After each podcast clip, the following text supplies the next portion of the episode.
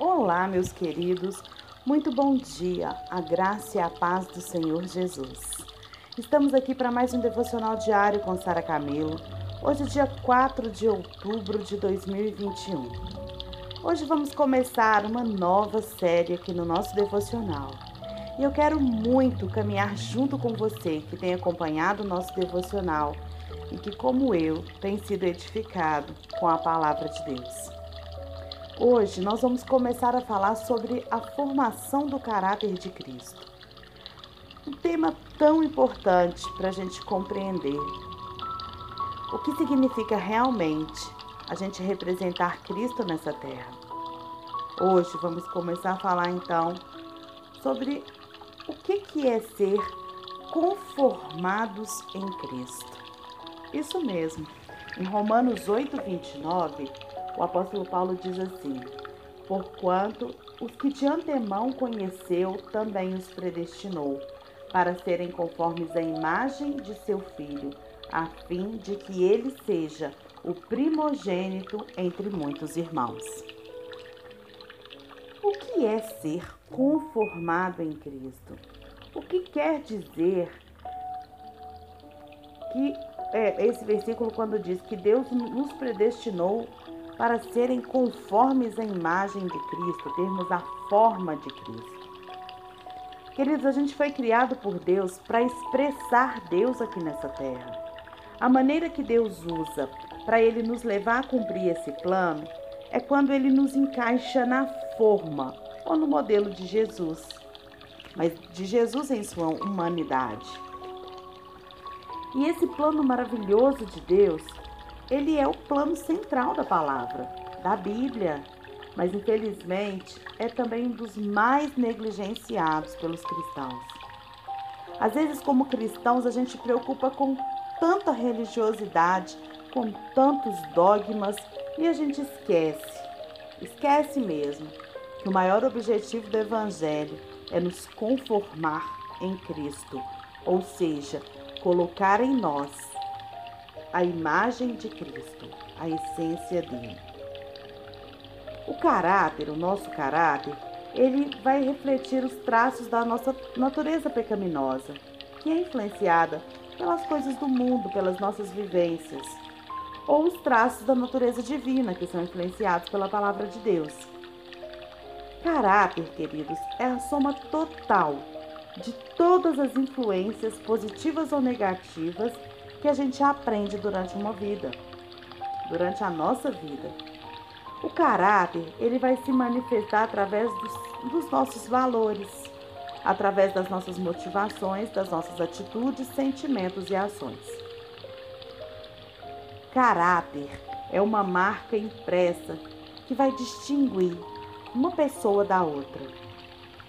E o caráter de Deus, ele foi impresso em Jesus e ele precisa ser impresso em todos os cristãos, para que dessa forma o mundo creia que Deus é Deus e que Jesus é o Filho de Deus. A nossa primeira decisão, gente, tem que ser crer. Então, qual que é o primeiro passo para essa conformação em Cristo? Para esse modelo de Cristo na nossa vida? O primeiro passo é a gente crer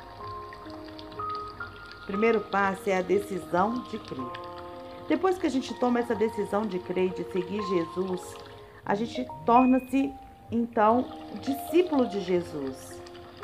E então a gente começa a ser conforme a própria imagem de Cristo. E assim a gente se torna identificado como cristão. Então, se você me perguntar, Sara, o que é ser um cristão?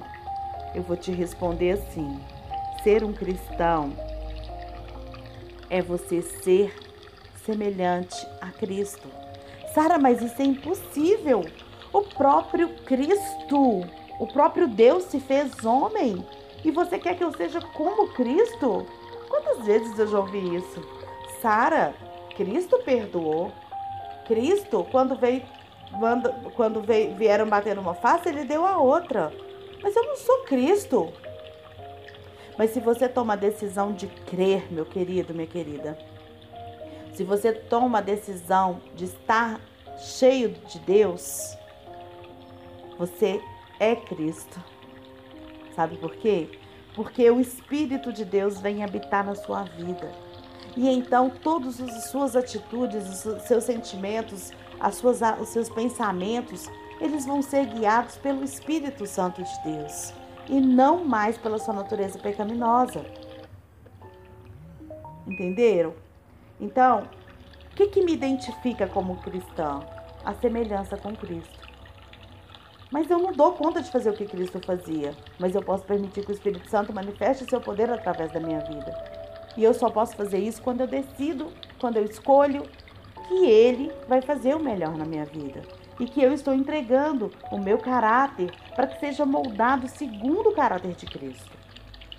A palavra de Deus ela nos ensina que o propósito eterno de Deus é ter muitos filhos. Mas não apenas isso. Esses filhos eles devem ser semelhantes a Jesus, como está em Romanos 8, 29. Foi o texto que eu li aqui. Deus quer filhos que manifestem o caráter de Deus. Quando o homem caiu, o propósito de Deus foi apenas adiado, queridos. Ele não foi mudado. Quando Deus cria o homem, Deus cria o homem a sua, a sua semelhança, a sua imagem e semelhança. Aí o homem cai e a gente acha, ah, acabou o propósito de Deus. Não, ele foi simplesmente adiado. Simplesmente.